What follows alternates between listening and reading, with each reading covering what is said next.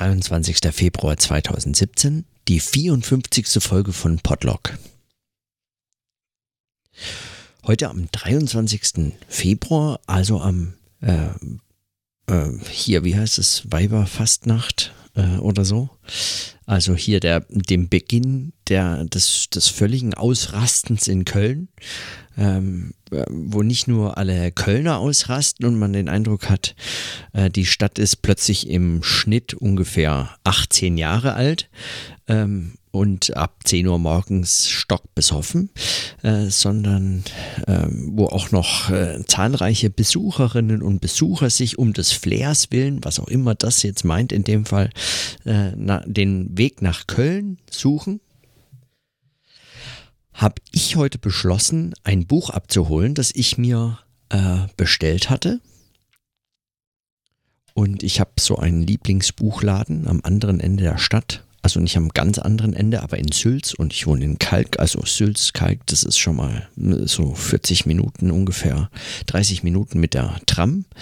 Und äh, ich, ich wollte dorthin fahren, aber diese Tramlinie ist natürlich äh, gesperrt, weil äh, die fährt über die Zülpicher Straße. Und tja, da ist Karneval oder wie die nennen.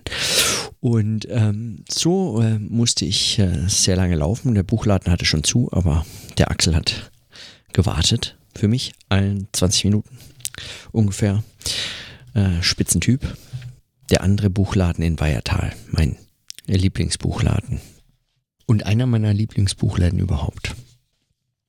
Und für was habe ich äh, diesen Weg dann auf mich genommen? Also ich war äh, ungefähr 50 Minuten unterwegs mit Umleitung und Laufen und so und äh, nochmal ähnlich weit zurück, auch wenn ich das dann schon wusste und äh, das etwas schneller ging. Aber ähm, genau, für welches Buch habe ich das äh, auf mich genommen? Und zwar habe ich mir Miamification von Armin Avanesian gekauft. Das ist 2017, erst am 26. Januar, glaube ich, oder so rausgekommen. Ähm, 2017 erschienen. Und äh, ein kleines Merbebüchlein mal wieder. Und äh, im Unterschied zu den anderen ist es, ähm, also in, im Unterschied zu vielen Merbebüchern finde ich es ganz besonders schön gesetzt. Also äh, Manche sind wirklich schlecht, aber äh, dieses finde ich ganz gut. Äh, sehr viel Text auf äh, sehr kleinen Seiten. Äh, mag ich gerne, liest sich gut und ähm, so, und da habe ich reingelesen. Und warum ich das überhaupt erwähne, diese lange Vorgeschichte, ist, weil ich daraus jetzt was vorlesen möchte. Und zwar den ersten Tag. Es handelt sich dabei um ein äh, Tagebuch. Ja, äh, das ist der eine Grund, warum ich das hier vorlese. Es handelt sich dabei um ein Tagebuch ähm, das Armin geschrieben hat, als er nach Miami geflogen ist, um dort ähm, was auch immer, also so genau habe ich das noch nicht rausgefunden. Es gibt keine Beschreibung über das Buch und es gibt also im Internet irgendwo, aber es gibt keine jetzt in diesem Buch, keinen Klappentext oder so, irgendwas, wo man finden könnte, was jetzt in dem Buch einen erwartet, sondern es geht direkt los mit dem ersten Tag. Ähm, das war äh, Donnerstag, der 22. September. Und ähm, und es geht direkt los mit diesem Tag und, ähm, und äh, also mein Eindruck ist, er behandelt, äh, wie eigentlich schon in dieser wunderbaren Einleitung, die ich auch schon vorgelesen habe, ähm, aus Überschrift, dem Buch zuvor, oder ich weiß nicht, vielleicht sind dazwischen auch schon drei andere Bücher erschienen, kann bei Armin Avanesian passieren. Aber äh, wie in dem Buch zuvor, das ich gelesen habe, nämlich Überschrift, äh, behandelt es äh, so verschiedene Probleme oder Herausforderungen, heute Bücher zu schreiben oder überhaupt heute Philosophie zu treiben, wenn sie doch untergegangen ist in der Kunst. Also ich lese es gleich vor, da kommt es drin vor. Und das interessiert mich deswegen besonders, weil eigentlich in, also weil ich den Eindruck habe, Armin äh, versucht äh, ganz ähnliche Dinge wie ich mit meinem Podlog. Bloß schreibt er einfach ein Buch nach dem anderen und er hat glücklicherweise, also glücklicher er, weil es im Unterschied zu dem Podlog hier, also vermutlich Geld einbringt und so und Ruhm und irgendwann mal eine Anstellung. Letztlich ist es ja dann doch äh, die Professur, in die das äh, fast notwendigerweise hineinläuft. Also wenn er weiter so schreibt zumindest. Ähm, ähm, hat er einen Verleger gefunden, äh, Tom Lamberti und ich weiß nicht, wer das noch betreut hat.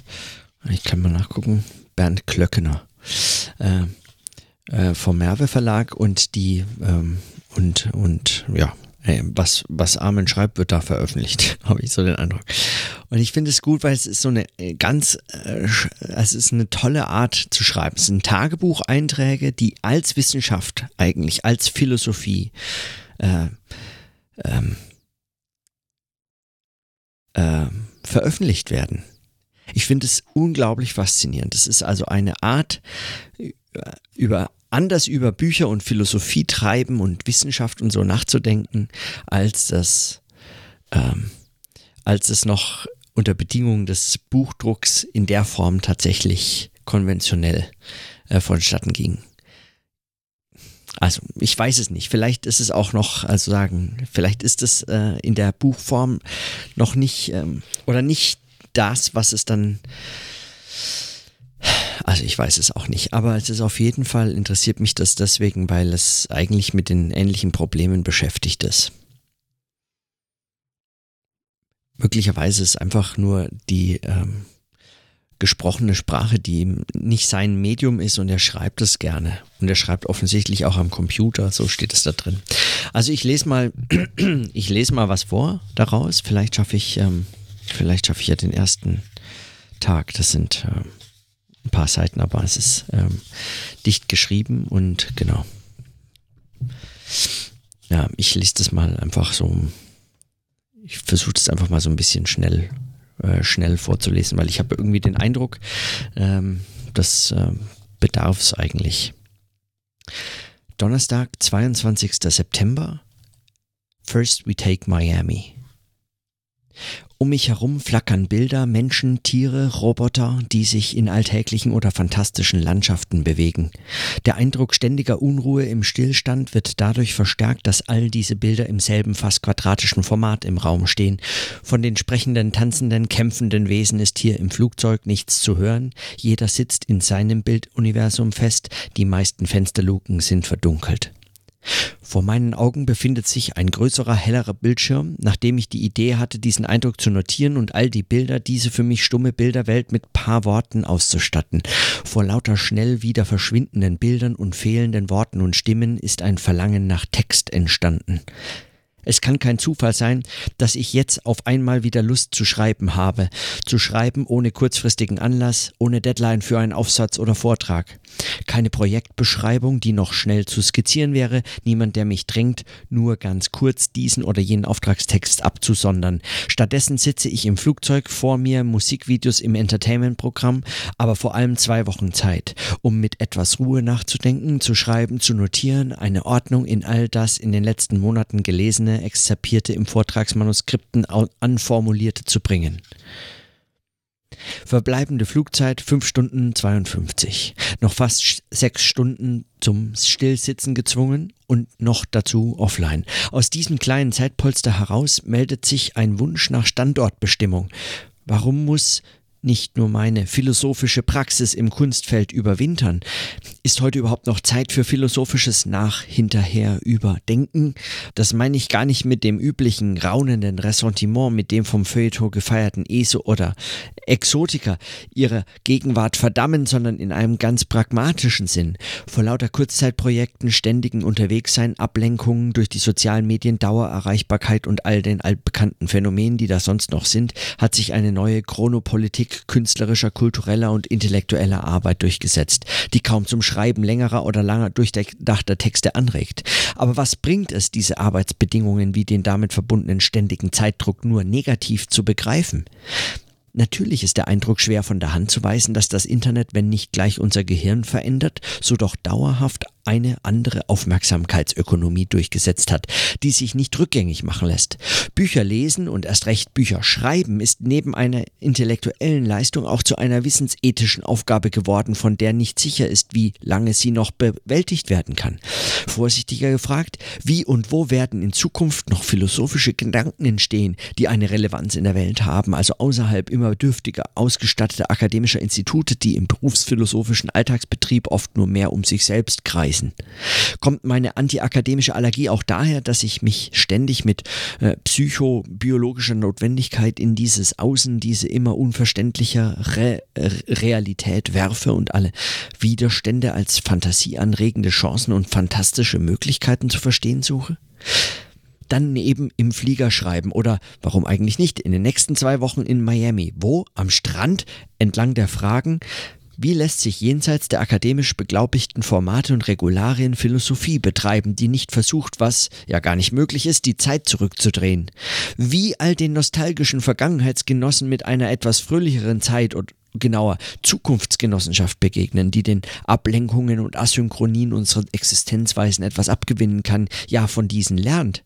Wie die angebliche Differenz zwischen lebensweltlicher Konkretion und theoretischer Abstraktion nicht nur notdürftig überbrücken, sondern belegen, dass die eine die andere intensiviert.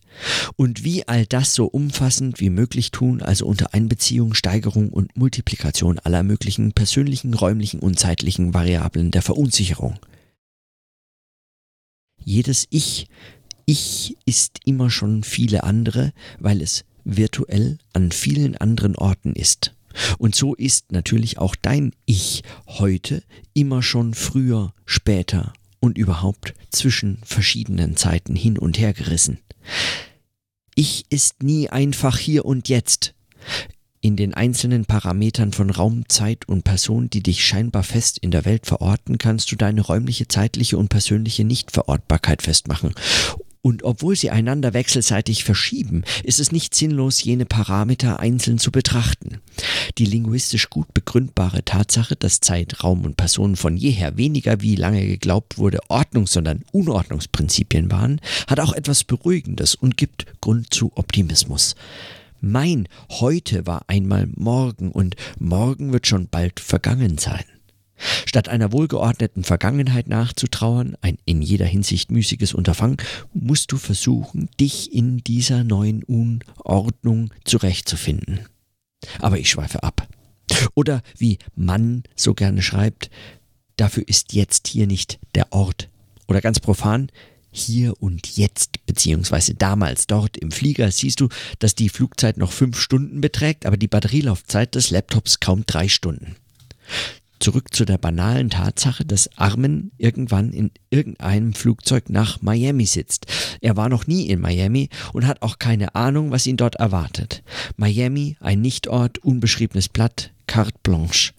Vielleicht muss ich anders agieren, auf die vorgeblich zeitlichen Fragen mit einer räumlichen Antwort, auf räumliche Fragen mit einer persönlichen Antwort und immer so weiter, immer anders, immer verkehrter, um Antworten näher zu kommen, die all die räumlichen, zeitlichen und letztlich persönlichen Unklarheiten in größere Beweglichkeit transformieren. Und Fragen gibt es ja genug. Wo komme ich her? Wie kommt es, dass ich in diesem Flugzeug sitzt, nach Miami of all places? An wen richtet sich der Wunsch zu schreiben? Wo komme ich her? Aus Berlin. Wenn du woher räumlich verstehst. Eigentlich kommst du aber aus einer ziemlich anstrengenden Reihe von Workshops und Kunstprojekten. Dir ist die letzten Jahre nichts Besseres eingefallen, als einerseits die Erwartungen des Kunstfelds, der Künstlergalerien, Museen und ihrer Leiterinnen so gut es geht zu enttäuschen und zugleich auf möglichst irritierende Weise überzuerfüllen. Eine humorvolle Haltung also und die vielleicht einzige Art und Weise, die Gesetze eines Feldes zu verstehen bzw. gegen sich zu wenden. Das gelingt naturgemäß umso besser, je genauer man die Falle kennt, in der man sitzt. Und so hast du aus Interesse an einzelnen Personen, ihrer Art zu denken und sich auszudrücken, neue Formen des Zusammenarbeitens ausprobiert, die Bücher, Filme und Kunstprojekte gemeinsam mit anderen. Fast noch wichtiger aber ist die Art und Weise, wie diese Kooperation auf deine Art und Weise Diskurs zu gestalten oder Theorie zu machen gefärbt haben. Wie kommt es, dass ich in diesem Flugzeug sitze, nach Miami of all places? Weil du die Verwirrung mit all den Kunstprojekten so weit getrieben hast, dass du schließlich auch als Künstler adressiert werden kannst. Für die Gründung eines Geheimdienstes im Rahmen der Berlin, äh, Berlin Biennale hat das Art Center South Florida ein paar Künstler, Aktivisten, Researcher und Innen für ein paar Wochen nach Berlin geschickt und dich im Gegenzug nach Miami eingeladen. Warum nicht eine Artist Residency, dachten wir beide. Ein letzter Sommer diesen Herbst mit Apartment im Strandnähe in Miami Beach. An wen richtet sich mein Wunsch zu schreiben? Höchstens ein asynchrones, zeitlich und räumlich mit sich dissoziiertes Ich kann sich dieser asynchronen Gegenwart nähern. Und eigentlich kann deswegen auch nicht ich schreiben, sondern ich muss mit sich, seinen früheren und vielleicht auch späteren Gestalten in Dialog treten und zwar nicht nur zeitlich, sondern auch räumlich und personal. Ein Dialog mit oneselfs. Seit langem, seit den unzähligen Zeiten des Dissertationsschreibens hast du dich nicht mehr alleine an ein Schreibprojekt gewagt. Noch dein letztes Buch ist aus dem Gespräch mit Anke und dem Momentum der mit ihr gemeinsam geschriebenen Monographie heraus entstanden. Andererseits ist die Splendid Isolation, in der du dir das Schreiben längerer Texte früher jedes Mal von neuem abgerungen hast, nicht mehr erstrebenswert. Aber Marie sitzt ja neben dir. Was bedeutet das? Zumindest die nächsten zwei Wochen, eigentlich auch darüber hinaus, so laut der kategorische Imperativ der Liebesbeziehung, wirst du Tag und Nacht mit ihr sein und danach setzt gleich wieder der Trubel ein, direkt von Düsseldorf Düsseldorf nach Brüssel, von dort nach Amsterdam und erst dann wieder nach Berlin, wenigstens für ein paar ruhige Tage. Schon jetzt sind die oben formulierten Fragen also zu variieren. Statt danach zu fragen, woher du kommst, wo du gerade bist und wohin es geht, ist die Frage nach dem Schreiben sowohl von einem festen Standpunkt einer Person und einem chronologischen Entwicklungsmodell zu lösen. Aus welcher algorithmischen Zukunft wird ich geschrieben haben? Und wie näherst du dich ihm schreibend an, ohne deiner selbst oder irgendeiner anderen Präsenz je teilhaftig zu werden? Im 20. Jahrhundert hieß es lange mit Freud, wo es war, soll ich werden. Und linke Gesellschaftskritik war meist um die Wiederherstellung eines authentischen ursprünglichen Ich bemüht. Für das 21. Jahrhundert gilt er, wo es schon ohne es zu wissen ist, wird ich gewesen sein. Das meint auch, dass du es eher in der Zukunft suchen musst als in einer authentischen Vergangenheit. Aber kannst du mit einer späteren Version deiner selbst schreiben? Du hast den neuen Zeitkomplex, diese schon gelebte, aber bei Weiben nicht verstandene Zeit in deinen letzten Texten einstweilen spekulative Zeit genannt und die Weise in ihr zu leben spekulative Temporalität. Sie durchdringt alle Lebensbereiche und dementsprechend wäre es dringlich geboten, mit ihr in Kontakt zu treten, eine tatsächliche Zeitgenossenschaft zu begründen. Denn die regiert nicht nur auf einer allgemein politischen Ebene, sondern sie reguliert auch deine individuellen Lebensbereiche, wobei eine ökonomische Zeitlogik stets eine Vermittlungsfunktion einzunehmen scheint. Gut möglich, dass ihre spekulative Dimension auf ihre Affinität zur Ökonomie verweist. Aber das ist schon wieder zu abgehoben, zu wenig konkret, zu wenig jedenfalls, als dass du dir solche Abstraktionen leisten könntest, zu wenig lokal, um global zu argumentieren. Low Battery. Später werde ich über das alles genaueres schreiben. Das ist nicht nur der loslabernde Satz aller Literatur, wie Reinhard Götz meint, sondern auch aller in Airbussen ohne Steckdose geschriebenen philosophischen Versuche. Auf einmal nur noch sieben Minuten Strom. Zum Glück, ohnehin fliegt ihr durch zu viele Luftlöcher, seit ihr vor einer halben Stunde über Kanada in Richtung Süden abgedreht seid. Noch beinahe zwei Stunden Flug. Vielleicht einen Film oder besser eine Serie. Dexter oder Miami Vice oder ausruhen. First we take Miami. Soweit also der Text von Armin Avanesian, ähm, der Text vom Donnerstag, den 22. September. Vermutlich 2016.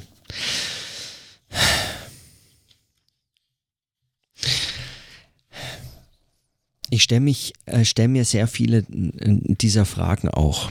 Unter anderem, weil ich eben, wie er schreibt, in diesen äh, fürchterlichen Zeiten des Dissertationsschreibens eben gerade drin stecke. Ja. Ähm, die unzähligen Zeiten des Dissertationsschreibens, indem man sich ein, äh, die Monographien aus einer äh, Splendid Isolation versucht hat abzuringen, immer wieder von neuem. Und er bemerkt, wie eben ich habe den Eindruck, so ein paar andere auch, äh, dass es heute in der Form eigentlich gar nicht mehr geht. Und nicht nur, also oder ich habe den Eindruck eben nicht nur, weil, äh, weil es strukturell nicht möglich ist, ähm, solche Bücher zu schreiben, weil man die Stellen nicht hat, auf denen man äh, in der Ruhe ein Buch schreiben könnte von einer Länge einer, ähm, einer handelsüblichen, und damit meine ich natürlich die Wissenschaft, also einer handelsüblichen ähm, Monographie zu einem Thema, die äh, dieses Thema irgendwie hinreichend äh, beschreibt, ausführt, äh, analysiert, äh, zu Ende bringt oder was immer oder zu neuen Fragen, zu neuen Erkenntnissen bringt, sondern möglicherweise auch, weil, weil diese, weil, äh, weil Denken heute äh, andere Formen ausprobiert. Das ist zumindest auch eine meiner Vermutungen, die ich ja hier, wozu ich dieses Podlog mache.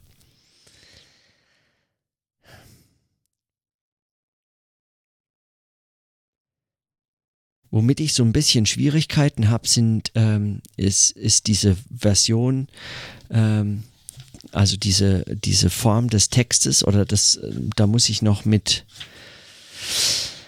muss ich mal noch schauen. Da muss ich, äh, also ich, ich habe noch nicht weitergelesen, ich habe das heute erst bekommen, das Buch, und ähm, also mir gekauft. Ich habe es nicht bekommen. Ja. Ähm, es ist immer wieder so eine, äh, das Ökonomische an dem ganzen unterschlagende Formulierung, wenn man sich etwas holt, anstatt dass man es kauft, obwohl man es ja eben bezahlen muss, wenn man sich etwas holt. Ja, also man hat sich das neueste iPhone geholt oder so, äh, oder man hat sich einen neuen Computer geholt.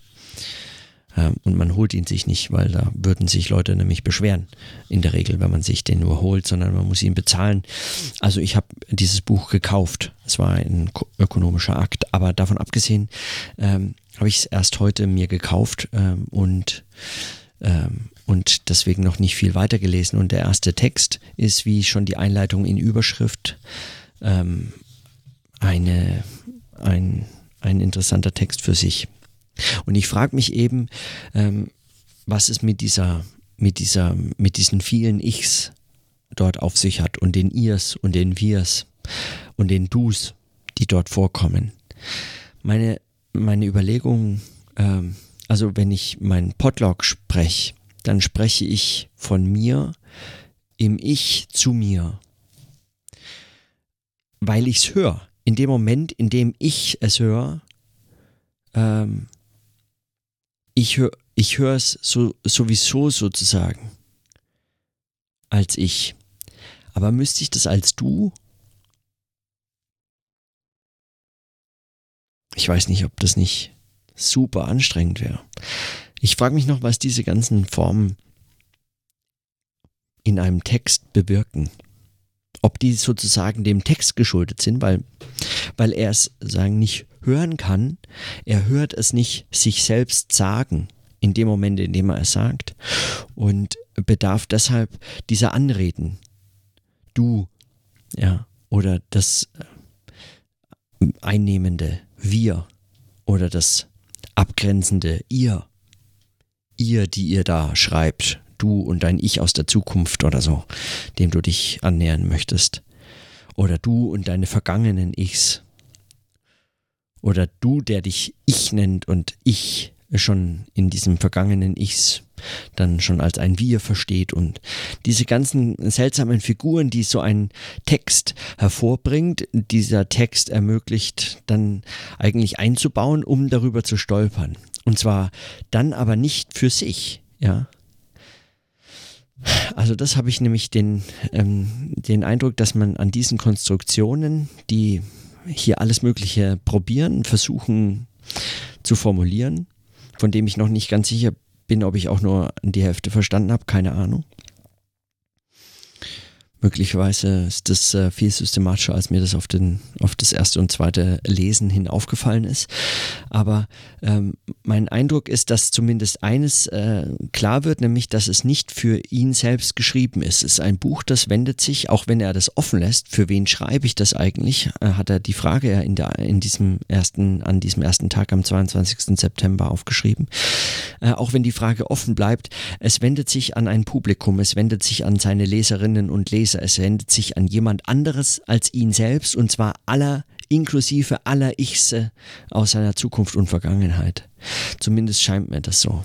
Also ich weiß nicht, wie sonst sich das eigentlich erklären lässt, das in solchen verschiedenen Abgrenzungsbemühungen, Differenzierungsbemühungen in Text zu bringen. Möglicherweise ist es allerdings auch so, dass er mit Text ganz anders arbeitet, dass er ein Buch schreibt und dann arbeitet er mit seinem Buch an seinem Buch, unterstreicht, streicht durch, kommentiert, merkt an und so weiter. Also auch seine eigenen Texte arbeitet er so durch. Möglicherweise, ich glaube aber nicht, weil dafür ist das Layout auch schon schlecht. Ja, das, die Seiten sind so vollgeschrieben. Äh, das ist, da bleibt kaum Rand. Man kann nichts notieren, man kann da nichts reinschreiben. Das ist, dieses Buch bleibt eigentlich so, wie es ist. Und es ist äh, selbst im Lesen, also ich habe, äh, man, man, ich hatte jetzt kaum den, ich streiche normal viel an in Texten, aber ich hatte kaum das Bedürfnis, äh, hier etwas anzustreichen oder zu unterstreichen. Nicht, weil es wenig interessant gewesen wäre, es ist, es ist hochspannend, finde ich, in der Art, wie es geschrieben ist und überhaupt, aber es ist irgendwie, es lädt nicht in der Form dazu ein. Es ist, also so wenig äh, mein Podlog mich dazu einlädt, irgendwas zu unterstreichen oder einzelne Sätze rauszugreifen. Es ist einfach, es ist eine Art von, ähm, ähm, von, von, ja, von Fluss, von Gedankenstrom oder was, äh, dieses Stream of Consciousness ähm, Schreiben äh, ist ja äh, jetzt äh, ähm, schon weit verbreitet gewesen. Aber hm, das, äh, also, das wird dem jetzt nicht gerecht, wenn man das nur so simpel damit bezeichnet. Aber ähm, ich frage mich, wie sich dieser Text, dieses Buch gewordene Tagebuch von diesen zwei Wochen in Miami, wie sich das zu so einem Projekt wie äh, dem Podlog verhält. Ich habe den Eindruck, dass das, ähm, das ähm, da ist er eigentlich an ganz ähnlichen, aus vielleicht ähnlichen Gründen, an ganz ähnlichen Fragen dran, auch wenn er eben eher aus der aus der Philosophie und der äh, Kunst und äh, Literatur und so weiter kommt und ähm, und schon einfach sehr viel geschrieben hat, also einen Wahnsinnstext äh, Output hat einfach weil er sich auch äh, zu diesen Formen zwingt und bringt, was ich ja schon mal eine Wahnsinnsleistung äh, finde. Aber davon abgesehen, also davon abgesehen, dass er aus anderen Fachzusammenhängen kommt, scheinen mir die Probleme irgendwie zumindest verwandt. Und die Lösungen auch, also auch die Lösung eigentlich. Ich bin mal gespannt, wie das weitergeht. Also ich frage mich halt auch, was das, was heißt es denn für, für Schreiben heute, ja? Für Schreiben, also jedes Mal, wenn man, wenn ich Armin Avanesian, ich, der ich meine Dissertation schreibe, wenn ich Armin Avanesian lese, habe ich den Eindruck, warum schreibe ich die überhaupt noch? Warum schreibe ich nicht einfach kleine Sachen dazu? Ich kann auch kurze Texte dazu schreiben. Ich muss doch kein so ein langes Buch schreiben. Ich kann doch auch fünf, sechs kleine kurze Texte schreiben. Da wäre ich viel schneller fertig. Ja, ich könnte wahrscheinlich dasselbe sagen. Aber die Frage ist ja schon, und damit ringt ja dieses Buch auch, was heißt denn dieses philosophische Denken und die Frage, was da wie noch heute möglich ist. Also, das stellt sich dann ja auch der Frage, inwiefern zusammenhängendes, länger ausformuliertes, ähm, größere Gedankengänge und so weiter, wie die unter diesen Bedingungen möglich sein sollen, wenn man eben nicht mehr für die klassische Monographie heute äh, alle Zeit der Welt hat.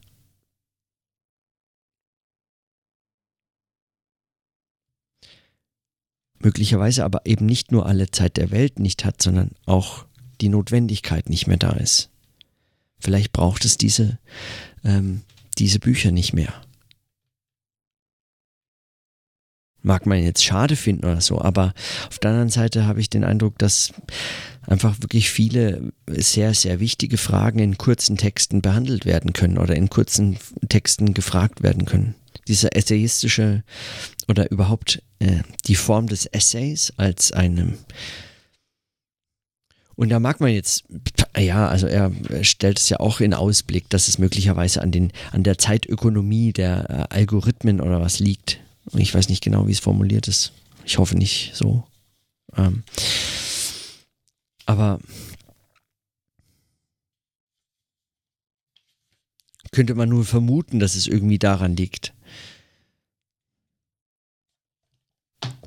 Aber das glaube ich nicht. Ich glaube ich, ich, ähm, ich glaube das nicht. Ich glaube nicht, dass das, äh, dass das irgendwie was mit ähm, nur mit veränderten Aufmerksamkeitsökonomien oder so zu tun hat. Also dass wir uns nicht länger konzentrieren können, dass wir keine ganzen Bücher mehr lesen können oder, ähm, oder gar schreiben. Weil diese Probleme fallen ja Leuten auf, die oder besonders auch Leuten auf, die viel lesen und viel schreiben können. Auch lange Bücher schreiben können und eben auch lesen können. Und die Wertschätzung für lange Bücher oder so, die, ähm, die, die geht ja auch nicht mehr verloren. Also ich ähm, schätze das äh, nach wie vor, lange Bücher zu lesen und mich damit auseinanderzusetzen. Und manche Gedanken, habe ich den Eindruck, erfordern das auch. Aber ich frage mich, ob das heutige Gedanken, und damit meine ich jetzt nicht aktuell, weil aktuell ist fast schon eigentlich äh, ein Schimpfwort geworden, sondern äh, einfach Gedanken von heute, ob sie dieser Form überhaupt bedürfen. Warum eigentlich dafür noch Bücher schreiben? Und das richtet sich jetzt nicht gegen Text, weil äh, das sehe ich äh, schon, äh, ich, ich mag Text.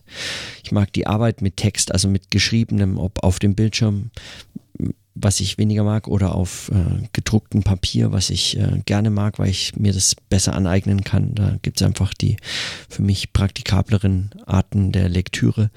Ähm, also das heißt mit dem Stift, dem Lineal und irgendwas zum Markieren in der Hand. Ich kann Zettel reinkleben und so weiter und ich habe nicht alles in irgendein so komisches PDF mühevoll mit irgendwelchen Klicks, bis mir die Hand krampft und ich habe das haptisch irgendwie anders, ich kann mir das anders aneignen, finde ich einfach besser. Ähm, also ich meine gar nicht den Text als äh, textlich geschriebenes, das äh, in irgendeiner Form heute nicht mehr gebraucht würde. Sondern ich meine wirklich tatsächlich diese Länge, Buchlänge oder das Buchformat in der Form. Kann man nicht eigentlich größere Gedankenzusammenhänge heute anders als in Buchzusammenhängen äh, verfassen? Kann man die zum Beispiel in so kurzen Tagebuchformen bringen? Die ja in dem Fall nur zufällig ein Buch geworden sind oder halt nicht zufällig, weil er will die ja auch verkaufen. Also schon nicht ganz unzufällig, aber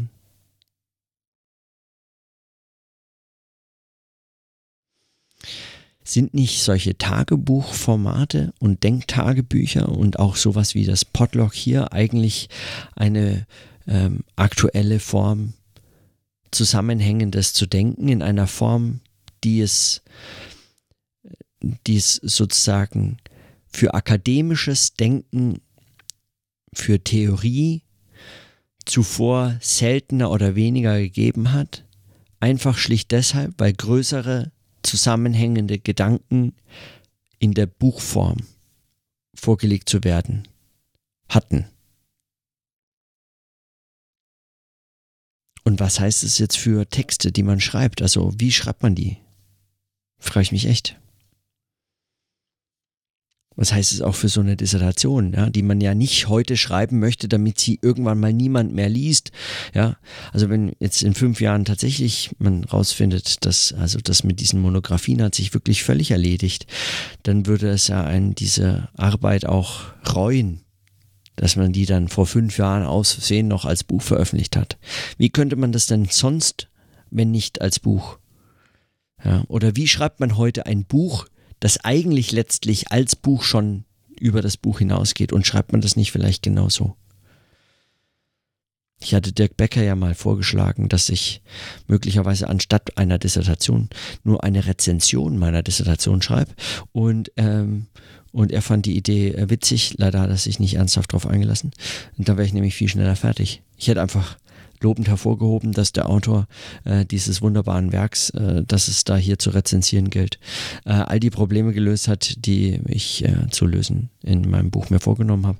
Ähm, darüber hinaus äh, noch viele neue Fragen aufgeworfen hat, wo ich schon meine nächsten Forschungsprojekte hätte ankündigen können beispielsweise ähm, und äh, bekunden, dass das äh, ein großartiges äh, äh Werk der aktuellen äh, Forschung ist.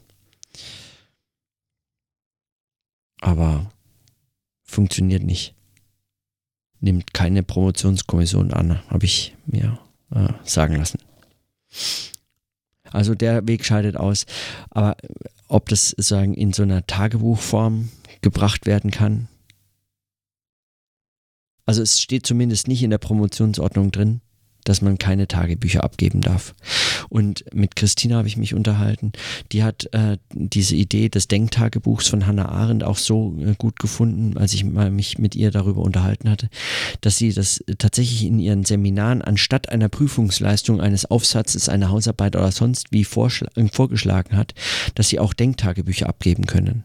Also während des Seminars verfasste Denktagebücher zu den Texten und darüber hinaus können sie alles Mögliche reinschreiben, was auch immer ihnen für wichtig eracht, äh, erscheint, äh, sie also in diesen Denktagebüchern niederschreiben und diese als Texte abzugeben. Ich finde es eine hervorragende Idee eigentlich auch für Universitäten, wenn man also nicht mehr die ganze Zeit so dämliche Hausarbeiten lesen möchte, die in der Form irgendwie bei denen jedem klar ist, sie sind in der Form letztlich äh, ein, ein, ein, ein aktuell gelehrter Anachronismus letztlich irgendwas, das will niemand lesen. Und nicht nur, weil es Hausarbeiten sind und sie sich alle mit Dürkheim oder alle mit Weber oder alle mit Luhmann oder alle mit irgendwie dem einfachsten Text des Seminars beschäftigen, sondern äh, weil schon die Form so ätzend ist, dass man es äh, eigentlich... Äh, nur mit einer Flasche Rotwein erträgt, sie zu korrigieren oder so. Und dafür können die nichts, dafür können die nichts, woher sollen die das denn wissen? Und, und Dozenten und Dozentinnen, die das heute beibringen, den Leuten erklären, wie man Arbeiten schreibt, Wissenschaft, die können auch nichts dafür, weil die haben nichts anderes gelesen in ihrer, äh, in ihrer ganzen Zeit. Aber was dann tun? Ja, also ein Denktagebuch zu schreiben, anstatt einer Hausarbeit, finde ich schon mal eine ziemlich gute Sache. Oder einen Podcast abzugeben, anstatt einer Hausarbeit. Finde ich auch eine gute Sache. Kann ja auch nicht genügend Podcasts geben. Das Internet wird auch nicht voll, wenn man podcastet. Das ist ja auch ein großer Vorteil. Das Internet wächst ja beständig mit seinen Inhalten. So. Also wie schreiben, ja? Wie schreiben? Und zwar ganz konkret auch, ja, oder wie denken wenn man das noch allgemeiner äh, fassen möchte, also nicht allgemeiner, aber sozusagen von dem Verbreitungsmedium, von dem Notat von der Notationsform erstmal unabhängig formuliert, wie denken. Und man kann Denken nicht unabhängig von der Notationsform formulieren, weil Denken ist, äh, wie Luhmann das äh, schon mal so äh, geschrieben hat, wer, wer anspruchsvoll lesen möchte, der muss schreiben. Oder wer anspruchsvoll denken muss, äh, der äh, möchte, der muss schreiben.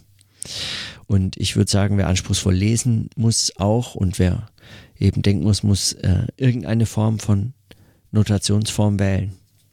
Man muss sich auch mit dem Denken auseinandersetzen können und das kann man nur, wenn man es äh, in irgendeiner Form auch vergegenständlicht oder äh, beobachten kann, reflektieren kann und dafür braucht es irgendwie eine, ja, irgendeine Form dieser Notation. Und warum nicht diese Notation des Denkens selbst schon als das Ergebnis präsentieren? Also warum muss es zwei Schritte sein? Warum drei? Ja, warum braucht es Verlage? Braucht es eh nicht, klar. Also wenn man einen hat, wunderbar, aber wenn man keinen hat, braucht es keinen. Es braucht dann keinen. Weil wenn man einen Verlag braucht, wenn man meint, man bräuchte einen Verlag, dann kann man nur außen, äh, ausschließlich das schreiben, was Verlage heute veröffentlichen wollen. Und das ist im Wesentlichen das, was sie halt die letzten 20 Jahre auch veröffentlichen. Manchmal vielleicht inhaltlich ein bisschen anders, etwas scheinbar Neueres, Aktuelleres oder so, aber letztlich das Gleiche. Wie auch immer. Ich mache an der Stelle mal Schluss für heute. Es bleiben mir noch viele Tage Zeit darüber nachzudenken. Und äh, das Buch hat noch äh, 13 andere Tage oder so. äh, also ich habe noch genügend Gelegenheiten, da wieder anzuschließen. In diesem Sinne, äh, bis morgen.